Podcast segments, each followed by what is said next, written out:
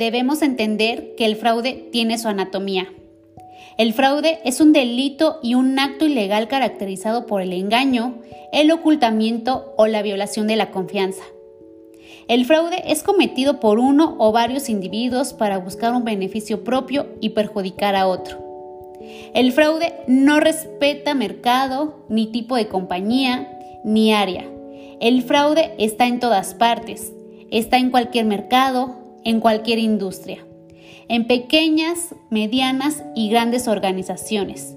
Y hoy en día los individuos somos sujetos de fraude. El fraude no tiene tamaño, no importa la cantidad ni el volumen. Fraude es fraude.